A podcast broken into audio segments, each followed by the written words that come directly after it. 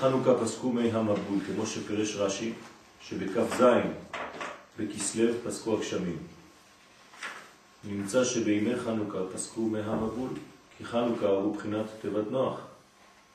היינו בחינת הדיבור היוצא באמת, בחינת צוהר תעשה לתיבה. שעל ידי זה ניצולים מימי המבול. העיקרון כאן הוא העניין של האמת, כן, איך אה, מוצאים לנו תחבולה להימלט מכל הקליפות, מכל הדברים הרעים. אומר הרב, על ידי שיצא הדיבור מפיו של האדם באמת. דיבורי אמת. דיבורי אמת זה דיבורים מאוד מאוד מדויקים. השקר הוא לאו דווקא כשמשקרים, כן, לבן או שחור, אלא שלא מדייקים בדיבור ויוצא אפילו דבר מהקשרו או דבר קצת גולש ימינה או שמאלה מהמדרגה האמיתית שלו. זה העניין כדי להביא אור בכל החיים של האדם, לצאת מהחושך אז הוא הביא הרבה פסוקים, פתח דבריך יאיר, צוהר תעשה לטבע, כן, על ידי זה ניצולים מימי המבול. כי כשאדם עומד להתפלל והמחשבות מבלבלות אותו מאוד מאוד, והמחשבות זרות הם בחינת מי המבול, כמו שכתוב במקום אחר בסימן מ"ד, ולפעמים על ידי הפגמים של אדם שפוגם ביותר, מתגברים עליו הבלבולים מאוד מאוד. וזה בחינת והמים גברו מאוד על הארץ ויחוסו כל ההרים הגבוהים 15 אמה מלמעלה. אמרנו ש-15 אמה זה שתי אותיות ראשונות של שם הוויה, י' וה', שעולים בגמטריה 15. זה נקרא שראשי ההרים גם הם כוסו על ידי המים של המבול, לענייננו זה אומר שחז ושלום האדם הזה אה, נבלע בתוך מי המבול, עד כדי כך שגם המוחים שלו, יודקה, חוכמה ובינה, אינם יכולים להעיר בו. דהיינו שמתגברים הבלבולים ביותר למעלה מכל היישוב. כלומר, עד הראש של האדם, יש לו מעל הראש.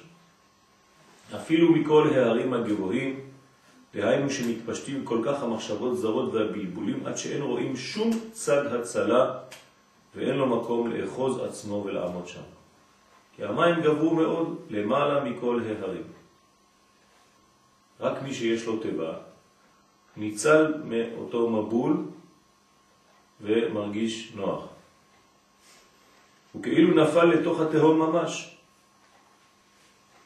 אזי מאין יבוא עזרו.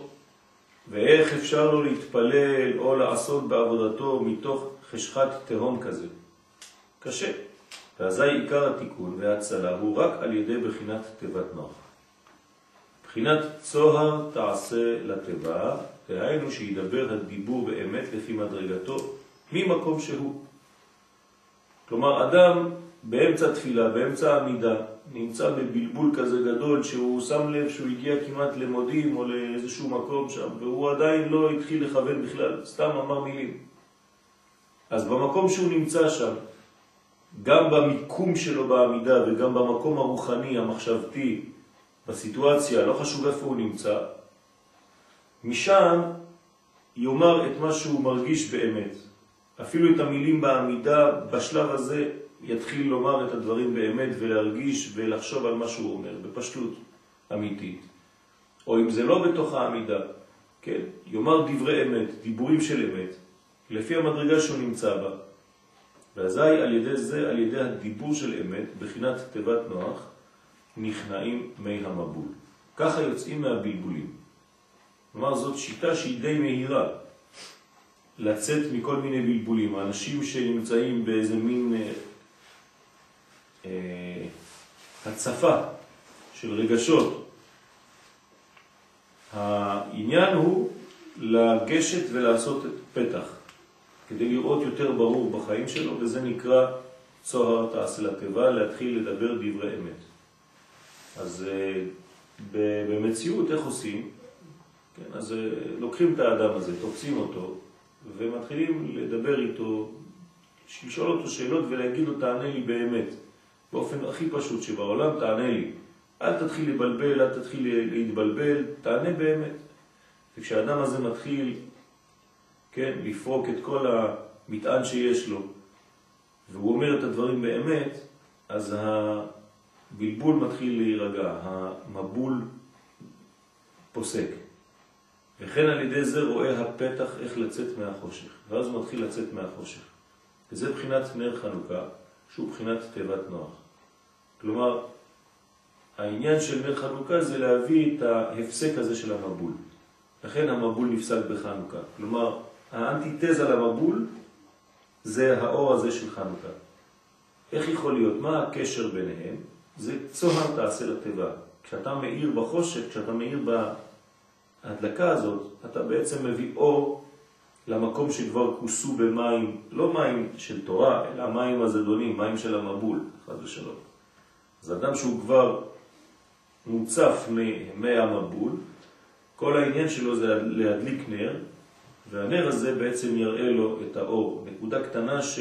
של אמת, של דיבור אמת. הנר הזה הוא אמת, הוא הנקודה הכי אמיתית אצלו, הנקודה הכי פנימית אצלו, שאין שם שקר, אין שם בלבול, אין שם לכלוך, כן, כמו שאמרנו, בסוד פח אחד של שמן, שחתום בחותמו של כהן גדול. מדרגה שנמצאת בנו שעדיין לא נתלכלכה, שנשארה בזהותה הפנימית והאמיתית.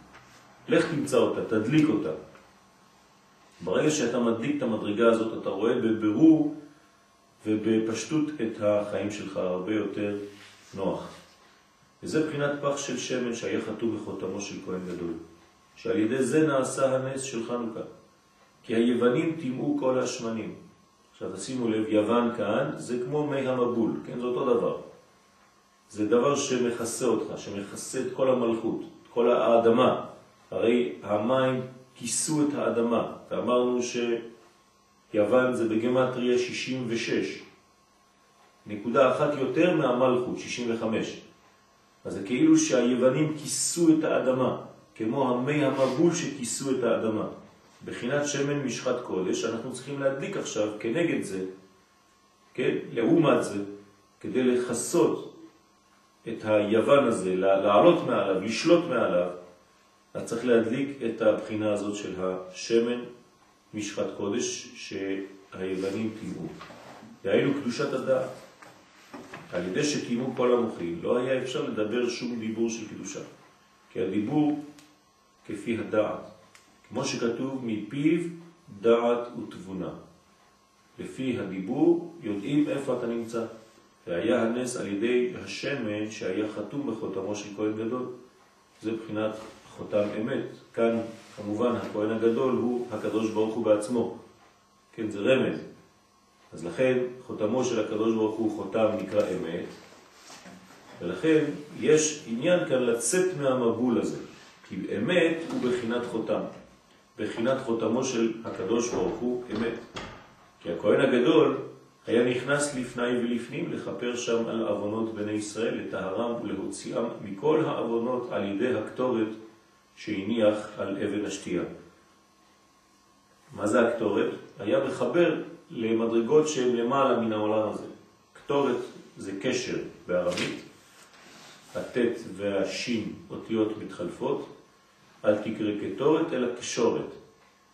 זאת אומרת, הקשר הוא בעצם זה שמוציא את האדם, כאילו מישהו זרק לו חבל מלמעלה, הוא נאחז בו ונמשך מכל הבוץ של השקר בעלמא דשיקרא. ולכן הוא היה נכנס לפני ולפנים. מה זה לפני ולפנים? הוא מראה לעם ישראל את הפעולה שצריך לעשות, לחזור פנימה, לחזור אל עצמנו. זה נקרא לפני ולפנים, זה לא רק מיקום בבית המקדש שנקרא קודש הקודשים, אלא הכניסה לקודש הקודשים במציאות היא בעצם הכניסה לקודש הקודשים שלנו, כל אחד. בסוד לך לך. לכפר שם על אבונות בני ישראל את הארם ולהוציאה מכל האבונות על ידי הקטורת שהניח על אבן השתייה. כי האבן שתייה ששם היה עומד הארון עם הלוחות, לוחות האבן, זה בחינת נקודת האמת.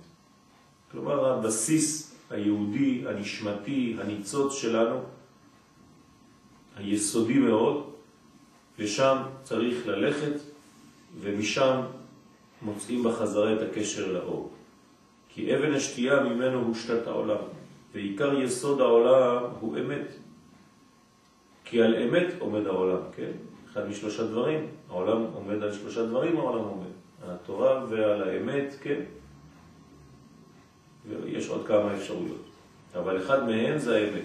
כמו שאמרו אבותינו ז"ל בפרק פרקי אבות, פרק א', כי השם יתברך מקיים העולם, וחותמו של הקדוש ברוך הוא אמת.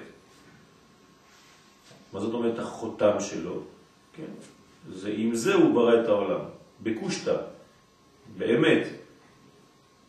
אין שקר מלפניו, הכל אמת, לאמיתה.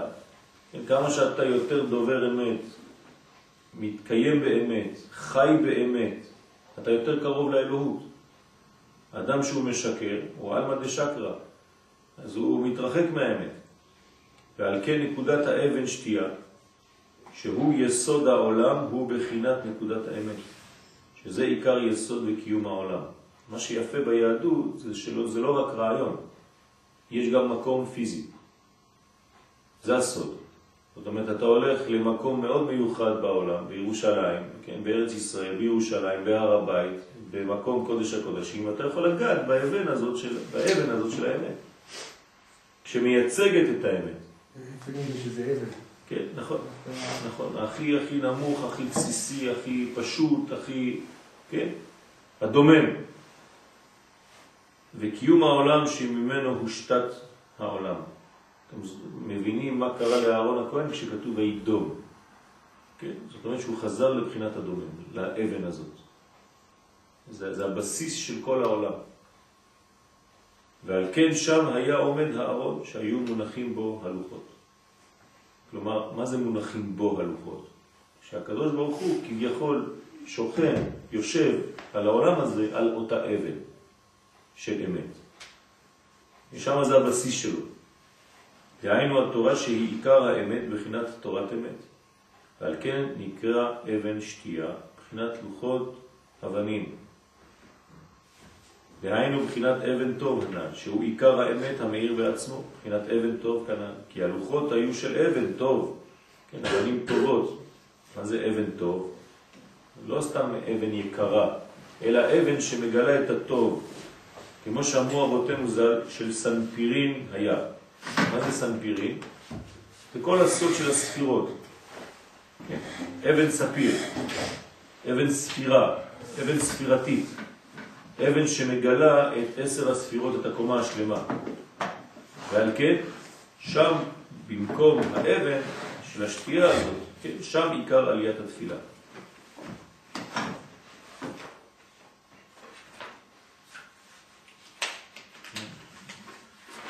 משם עולות התפילות כמובן, כי שם הקשר לעולמות העליונים. כי זה שער השמיים. כי עיקר עליית התפילה על ידי האמת. כמה שאדם מדבר אמת ודובר אמת בלבבו, כן?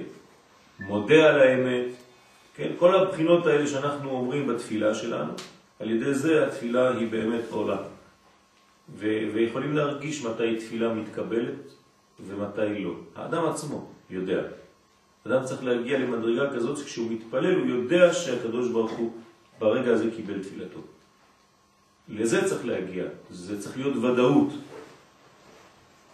שאדם יודע שתפילתו התקבלה, שהוא יודע שהוא התכוון והתפלל בכוונה כל כך גדולה והוא מרגיש את זה.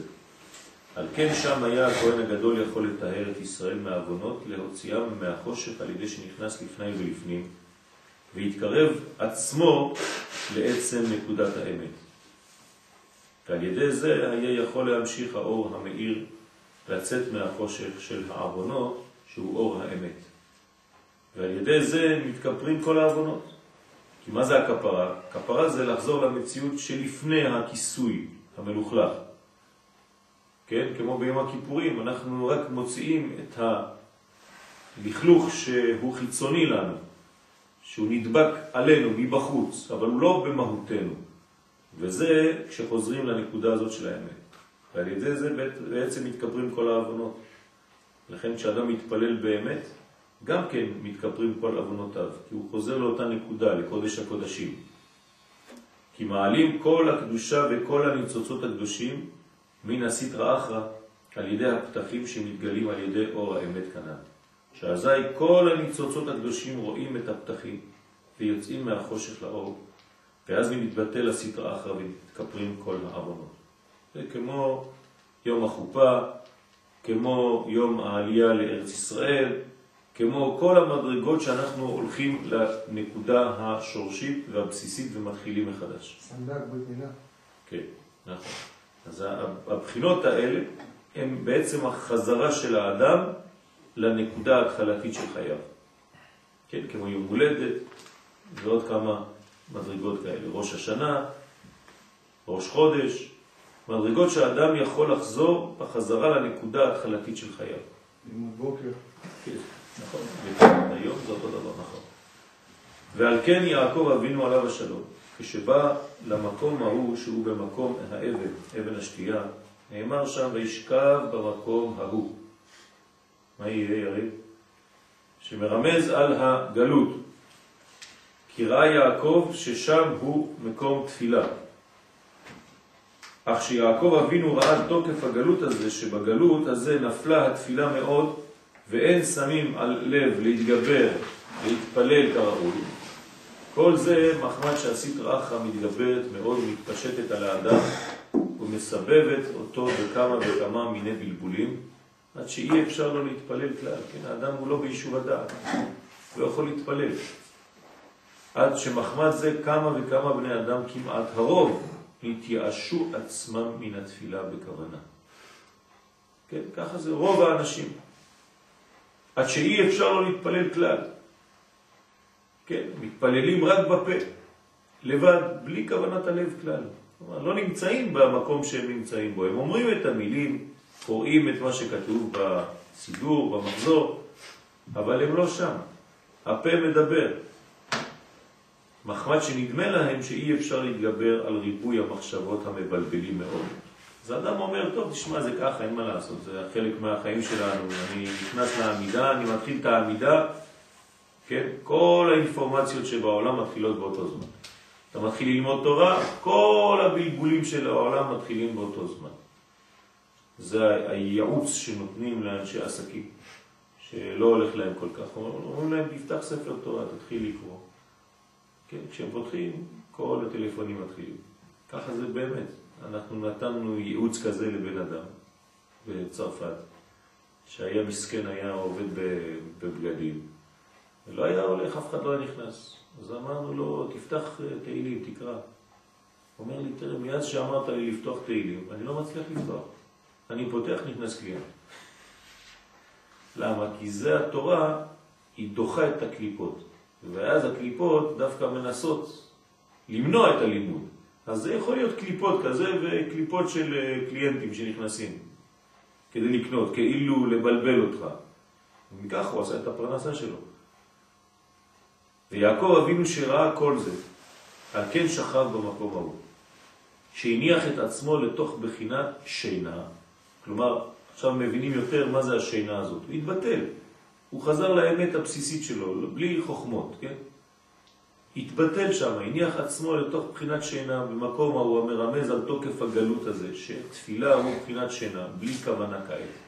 אז הוא אמר, בסדר, אני עכשיו הולך, אני מתבטל לאור האלוהי שנמצא באותו מקום. וראה אז שבבחינת שינה, היינו בתוקף הגלות, כי שינה זה גלות, שמתגברת הסטרא אחרא מאוד על עבודת התפילה. אז מה העצה? אין שום עצה להינצל כי אם על ידי האמת. לכן יעקב נקרא איש אמת, כן? כליל תפארת שהוא אמת. והיינו לראות לדבר הדיבור באמת ממקום שהוא. ועל ידי זה יכולים לצאת מן החושך ולעלות לתכלית העלייה.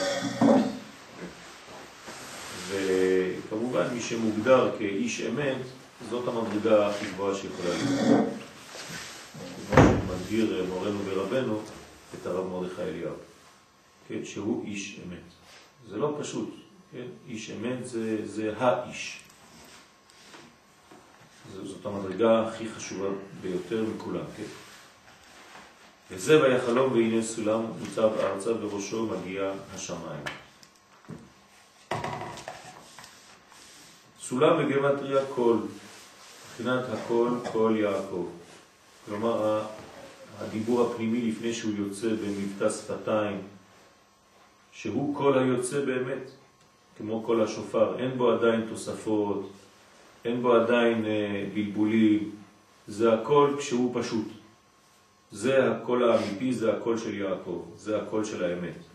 לכן קול בגמטריה סולם, כי רק על ידי דברים כאלה, מקומות כאלה נקיים, אתה יכול להיות בסולם הזה, שמחבר את השמיים ואת הארץ.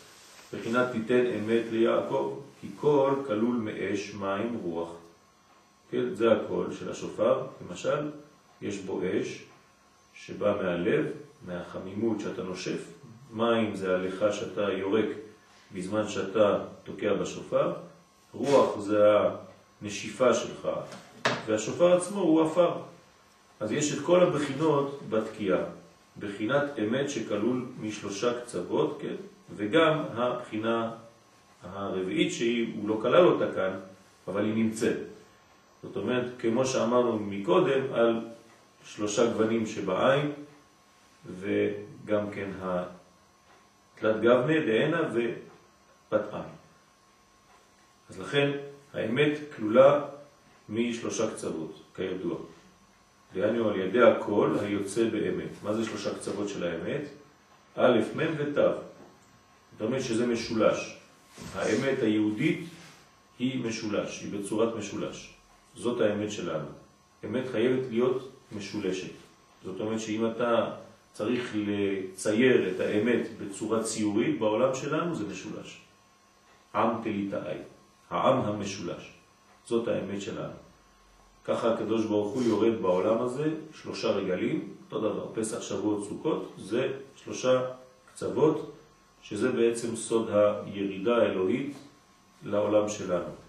תמיד כל מה שאנחנו מציירים בספירות זה ג' קווים, אותו דבר משולש, הכל בבחינת משולשים, יש אפילו רשימו, כן? אז הכל ממש בצורת המשולש הזה. גנבו מאיתנו את המדרגות האלה, הנוצרים, כן, סוד השילוש וכל הבלגנים שלהם.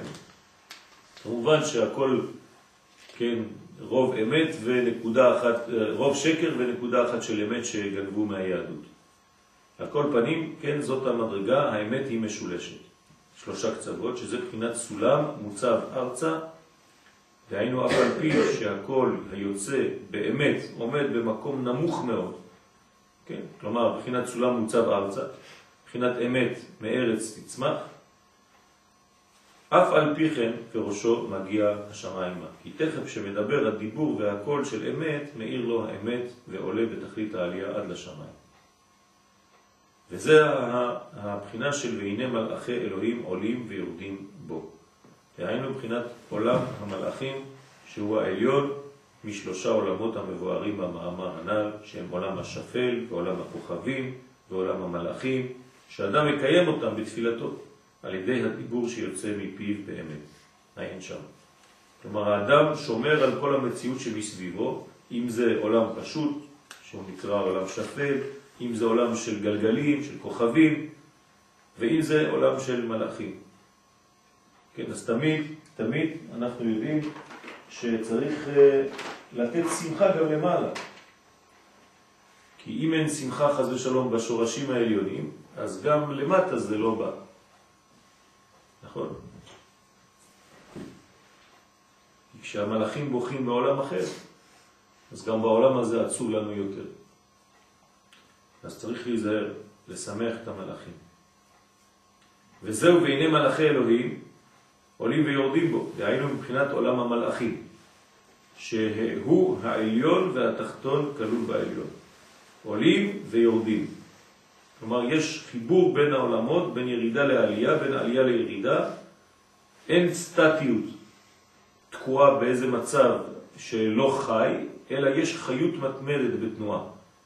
דהיינו שעיקר עלייתם וירידתם, דהיינו עיקר קיומם על ידי הסולם, דהיינו על ידי הכל היוצא באמת, שהוא מקיים כל העולמות כנן, ואזי ואירא ויומר, כן, אין זה כי אם בית אלוהים וזה שער השמיים. שהכיר יעקב כי עיקר עליית התפילה ותיקונה הוא רק על ידי האמת כנן.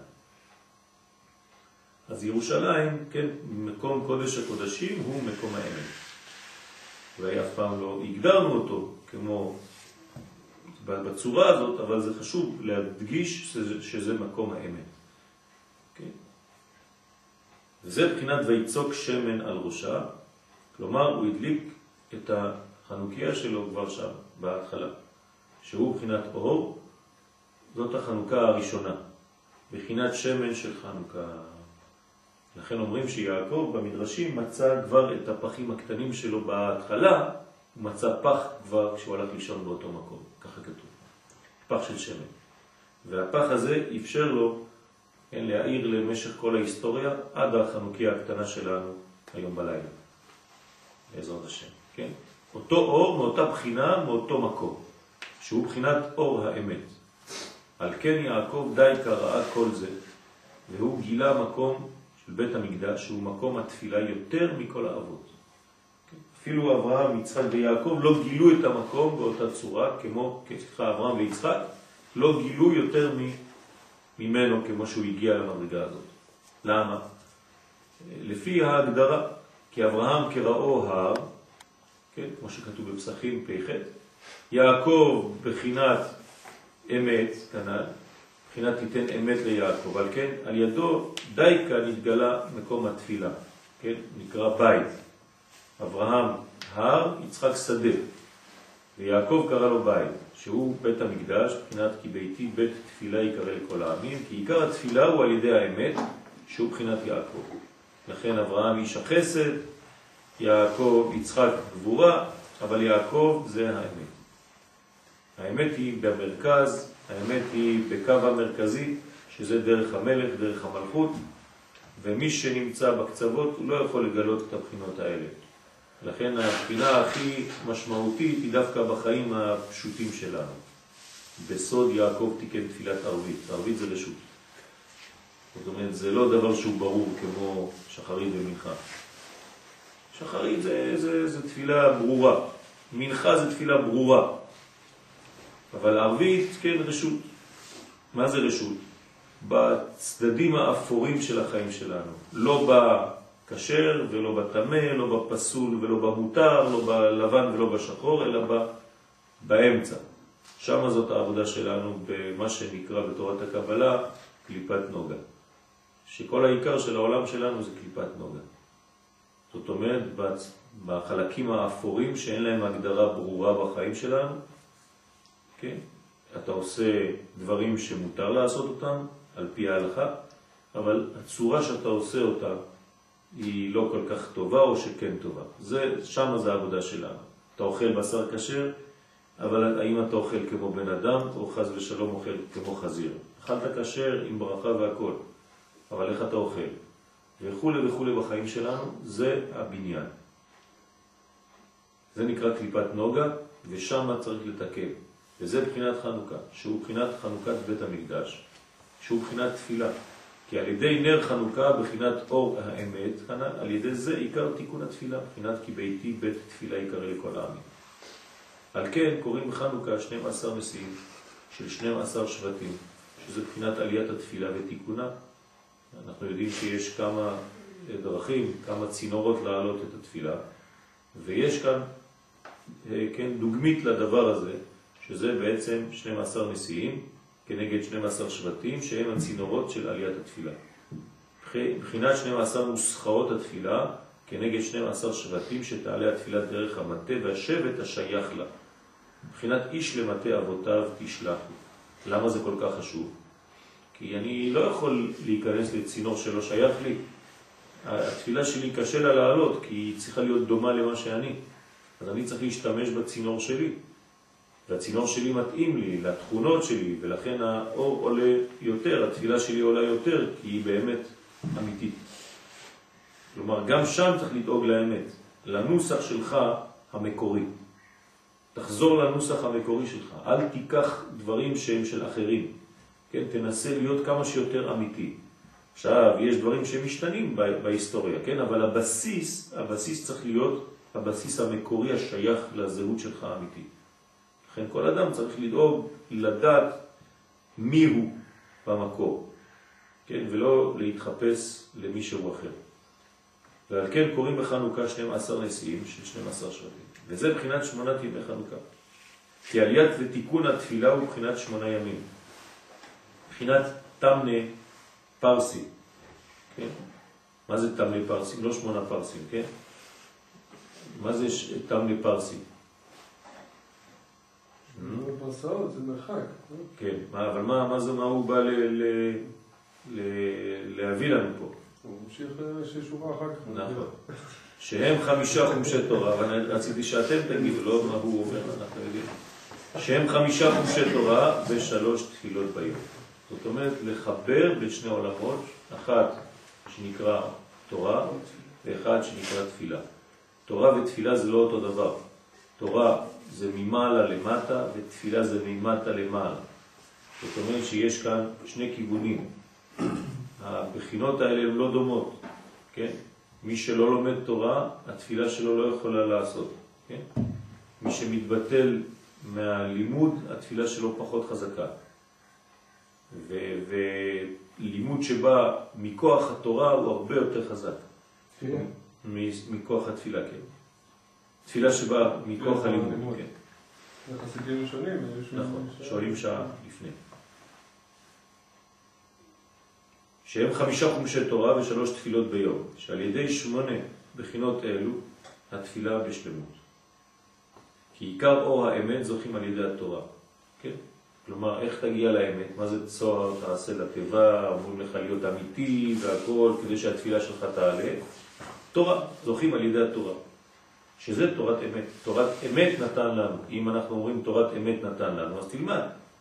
כשאתה לומד תורה, אתה מתחבר. כן, אמר לי אתמול אה, יהודי חשוב פה בכפר, כן, שכל פעם שהוא לא בא לשיעורים, הוא מרגיש שהוא מתייבש, וכל פעם שהוא בא זה נותן לו שמחה כזאת שהוא ממש מרגיש את האמת של עצמו.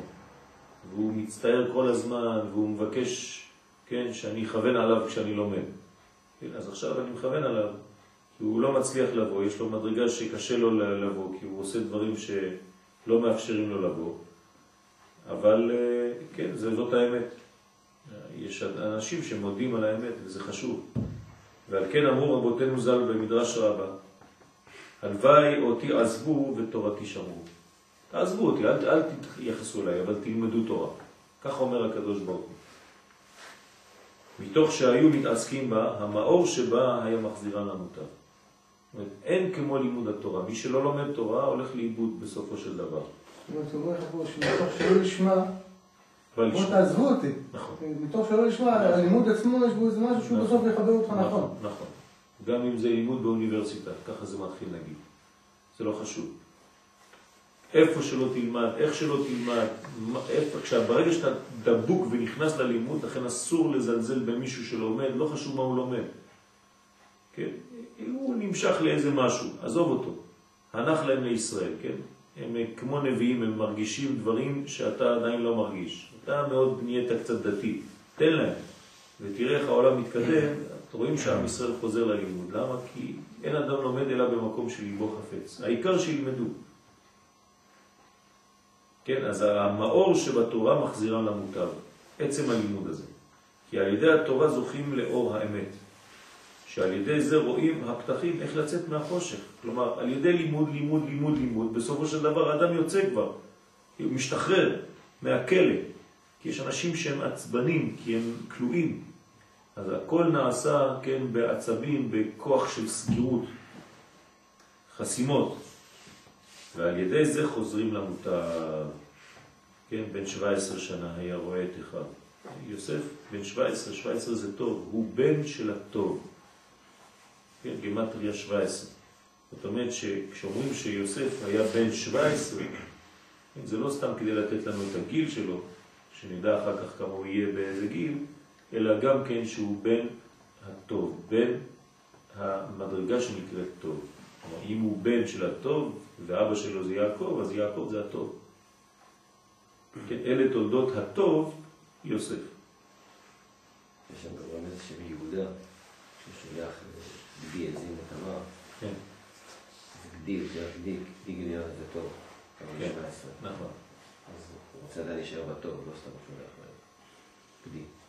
והוא מודה על האמת, כן. יהודה זה, הודיה זה הודאה, כן, מודים. על המיסים זה במודים, זה יהודה. כלומר, כל הכוח של יהודה זה להודות. צדקה ממני, הוא אומר, הוא לא מתבייש. אתם יודעים איזה בושה זאת? ראש הסנהדרין. מביאים לו, אומרים לו, הנה אתה היית עם אישה זונה לפני שלושה חודשים. זה פשוט, כן. והוא אומר, כן, נכון. בעל תשובה ראשון. אה? בעל תשובה ראשון שמסופר עליו. כן, כן. מה נעשה? אה? מתחתן בסוף או שהוא כן, ילדה כן, ככה? בוודאי. לא בטח כתוב שהוא שם. ישתתף. כתוב. בטח שכתוב. לא יוסיף לידעה עוד. כן, כן. איזה לדעה עוד לא כתוב אה, שכמו שאמרו על אה, נחשן ואבירם, דוד במחנה, לא, על אלעד דוד במחנה, שהמשיכו להתנגדות. היא עשתה את זה כדי שהוא יתחתן איתה. היא היא לא רצתה סתם ילד. היא ידעה שזה משם שיוצאת הגאולה. או משלו או ממנו, אבל נראה שמזה או שלא. הוא הכניס אותה לביתו, יש לי דעות מחולקות, אם המשיך להתחתן איתה או רק הכניס אותה לביתו. אבל ודאי שהכניס אותה לביתו. הרמב"ם אומר. שהיה חופה וקידושין כמו שהיום, אדם היה מכניס אישה לביתו, וזהו, זה היה אשתו. ככה זה היה. כן. רואה אישה בשוק, כך אומר הרמב"ם. רואה אישה בשוק, מכניסה לביתו, כן, בועל אותה, זה אשתו.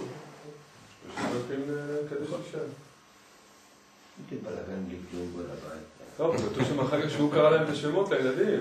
איפה כתוב שהוא קרא? עכשיו, כתוב שיהודה כן, קרא. ויקרא שמו זרע. מי קרא? הוא? לא, ויקרא שמו לא כתוב אה, שהוא קרא. בסוד זה קודשא בריחו, זה בא מלמעלה, כן, אבל, כן, כמובן. ממני, אומרים, בת קול יצא לנו ממני. לא, זה לא חייב להיות הוא, כי למשל בנ- בנעמי למשל קרוב, אה, השכנות קרוב, כתוב שם גם כן שלא ידעו מי קרא לה. זה רוח הקודש. גם אנחנו, כשאנחנו קוראים שמות לילדים, אנחנו לא יודעים מי קורא. כן.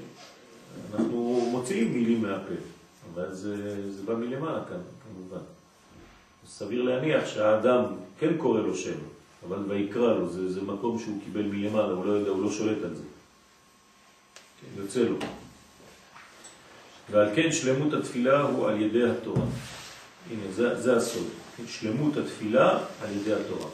זה צריך לציין את זה, כי זאת המדרגה הכי חשובה, כן, כדי להתפלל בכוונה.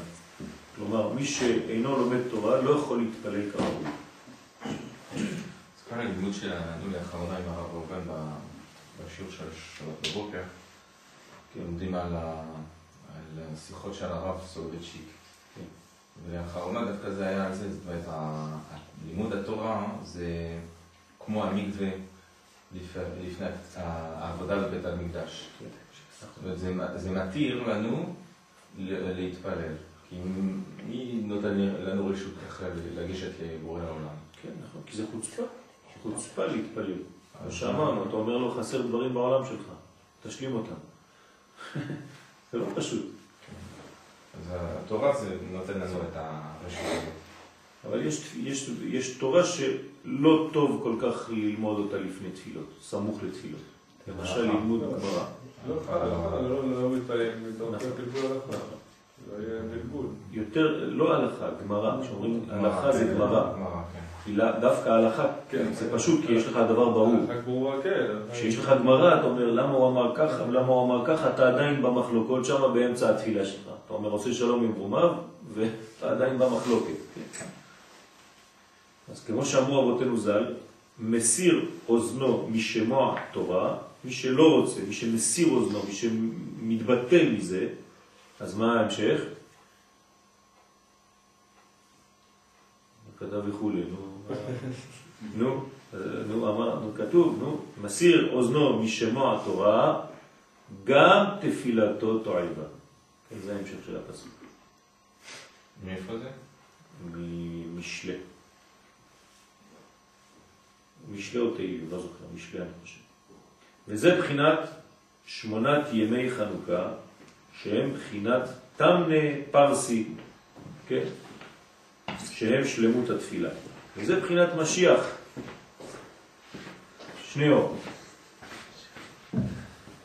זה בחינת משיח, שכלול מכל התפילות. כן, מה זה המשיח? זה האיש אמת, כלול מכל התפילות. הוא מעלה כל התפילות של ישראל לשער השייך לו. וכל זה על ידי שהוא בחינת אמת. זה איש אמת. משיח חייב להיות איש אמת. ומשיח זה משה, נכון? משה זה הפנימיות של יעקב. יעקב מלבר, משה מלגר. זאת אומרת, מה שמשה הוא תפארת בפנים, יעקב הוא מתגלה תפארת בחוץ. זאת אומרת שמשה ויעקב זה אותו דבר, אותה בחינה. לכן יעקב הוא בחינת משיח, כמו שמשה הוא בחינת משיח. רק שיעקב הוא הגילוי של הדבר הזה. כי על המשיח נאמר, שלח אורך ועמיתך. זאת אומרת, האור והאמת. בעיקר שם משיח על שם שהוא משוח בשמן משחת קודש. זאת אומרת, חנוכה. כן, זאת הבחינה של משיח. צמח, אמרנו, שזה המזוזה, החנוכיה והציצית, כן, צמח, שהוא בחינת אור האמת, בחינת שמן של חנוכה. אז כשאתם מסתכלים על השמן של חנוכה ועל הנרות של חנוכה, זה בעצם שלח אורך ועמיתך. אור ואמת, בחינת שמן של חנוכה, וזה בחינת הכהן הגדול שהוא זוכה לקנוס לפני ולפנים, להתקרב לעצם נקודת האמת, שהוא מקום הארון, נקודת אבן השתייה, שער השמיים. יש היום איזה דבר, כותבים לסגול נס גדול היה שם, כן. מנת המשיח, נס גדול היה פה, הצמח. אה, אתה רואה? עוד פעם? נס גדול. נס גדול היה שם. יש אומרים בחו"ל, זה גימטריה המשיח, נס גדול היה פה, גימטריה הצמח. וגם כאן כל העניין שתופסים אותו מלמעלה למטה, זה ה... אז זה שער השמיים, נקודת אבן השתייה, שער השמיים. וכל זה על ידי בחינת אמת, בחינת שמן, שהוא בחינת אור כנ"ל. כי הכהן הגדול נמשך בשמן המשחה. כמו שכתוב, והכהן הגדול אשר יוצק על ראשו שמן המשחה. לא רק הוא, כל הכלים במקדש, הם יוצקים עליהם.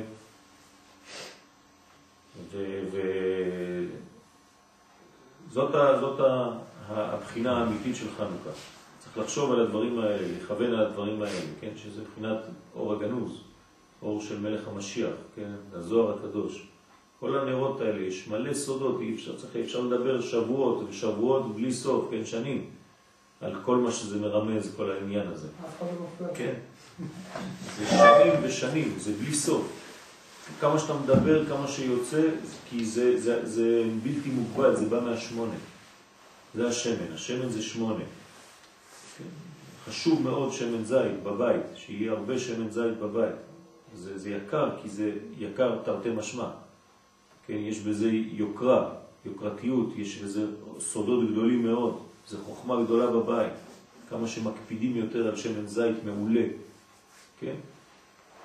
ו- וזה, זאת מדרגה, מדרגה של אפילו לאכול שמן, כן? שאנשים ששותים שמן כמו ששותים אה, כוס, כן? כל בוקר. ועל כן יעקב דייקה ירד לגלות מצרים. והשם יתברך הבטיחו. איך, מה זה ירד לגלות מצרים? אתם רואים שזה הבסיס של יוסף. כן? כלומר, הוא, הוא כבר מראה את הכיוון שהוא מסוגל להיכנס לדיסקוטק, בלי להישרף שם. הוא הולך להעיר שם לכל החבר'ה. אז יעקב יורד למצרים, למה? השם הבטיחו, אנוכי ארד עמך, גם אני בא איתך לדיסקוטק, כן, מצרימה, ואנוכי אעלך גם עלו, נצא משם ברכוש גדול עם כל החבר'ה, נוציא אותם משם. כן, נלך להודו, נחזיר את כל הישראלים. זה, זה הסוד. על ידי האמת שהיא בחינת יעקב. אז יעקב הוא מסוגל, מה? ביטלו את המסיבות מאוד. ביטלו? זהו, נגמר. הכל הולך לכיוון אה, של גילוי האור. אז אה, יש בחינה גדולה מאוד לאלה שיודעים להיכנס אל עובי הקליפה ולא להישרף שם, לא ללכת לאיבוד שם. צריך כוח גדול בשביל זה, צריך להיות אה, כוח יעקבי כזה, כן, כוח יוסף. הלא אנוכי טוב לך. כן, מה זה אנוכי טוב לך? מאיפה זה בא? זה עשר בנים. אה, מי אמר? ושמע לו חנה לחנה, יפה. כי כשיזכור האדם תיבת אנוכי, דהיינו אנוכי השם? הדיבר הראשון בעשרת הדיברות, היינו מבחינת האמת, זה, זה, זאת המדרגה של הביטול, כן? אנוכי השם אלוהיך. בוודאי יכול לעלות מכל הנפילות והירידות. אדם שמסכים, מקבל את המדרגה הראשונה הזאת, יש לו תקווה. כי בכל מקום נמצא השם, וזהו אנוכי ארד עמך ואנוכי אעלך. מה זה אנוכי? האנוכי הזה ירד איתך, האנוכי הזה יעלה אותך משם, האנוכי הזה ייתן לך את התורה. כן, ראשי תיבות אנוכי, אומרת הגמרא, אבי. אנא נפשי כתב התייהבי. זה אנוכי. זאת אומרת, הגמרא אומרת שכשהקדוש ברוך הוא אומר אנוכי, הוא כולו בפנים, בתוך האנוכי הזה, משתתף. אני את נפשי כתבתי והתהוויתי, נתתי. מנפשי נתתי, מדילה נפח. כמו הנשמה שנפח בתוכנו, מדילה נפח. כביכול אומר בעל התניא שהקדוש ברוך הוא התעייף בנתינתו. אה, מה זה מתעייף? כמו שאתה מנפח בלונים, כן? מנפח בלונים אתה מתעייף. למה? כי אתה נושף מבפנים. אז הנשמה שהקדוש ברוך הוא נפח בתוכנו, היא כביכול, זאת עבודה אלוהית, רצינית, זה לא סתם משהו קל. דבר שבאמת הביא לנו מדרגה של אור, כן? מדרגה עליונה אלוהית שנמצאת בתוכנו, חיי עולם ואמת, תורת אמת. אז מדילה נפח. זאת אומרת שזה מעלה את האחריות שלנו ואת החשיבות שלנו למדרגות אלוהיות, ובעזרת השם, כן, חנה כ"ו זה חנוכה. לכן כי חנה היא בחינת התפילה, אז חנה בשילוב כ"ו, אתם זוכרים את השיעור של יום חמישי בלילה, כן? אז חנה בשילוב כ"ו, בכל הסודות שיש שם, של שם סג, כולם סג יחדיו, בעזרת השם, על ידי זה, כן, חנה זה לשון תחינה, כן, זה לשון בקשה. לכן היא הייתה מרת נפש, והיא מרת נפש כעסתה צרתה. וגם כעס, דהיינו עשית רעך שהיא צרתה של התפילה מתגברת על התפילה ומכעסת אותו, מבלבלת את האדם מן התפילה. אדם שכועס לא יכול להתפלל, כי הוא טרוד. אז כל מיני בלבולים, זה המקווה, זאת הכוונה הראשונה במקווה, להוריד את הכעס. כן, מי שכועס לא יכול אה, לבנות שום דבר. זה מסלק את נשמתו חד ושלום. אז צריך לחזור לרוגע וליישוב הדעת. ואז בעזרת השם אה, נזכה גם כן לחיבור הזה, מה שאני אומר ככה לחברים כל שנה, בסייעתא דשמיא, זה לא להיות לבד בהדלקה. כשאתם מדליקים היום הדלקה ב-20 ל-5, ההדלקה הכי טובה. 25, רבע ל-5, לחשוב שכולם ביחד, כל החברים ביחד, שאחד חושב על השני לעשות קשר ולהתפלל בזמן אחרי ההדלקה, לשבת ליד הנרות ולהתפלל לגילוי משיח באופן ברור בעזרת השם. D'accord. D'accord.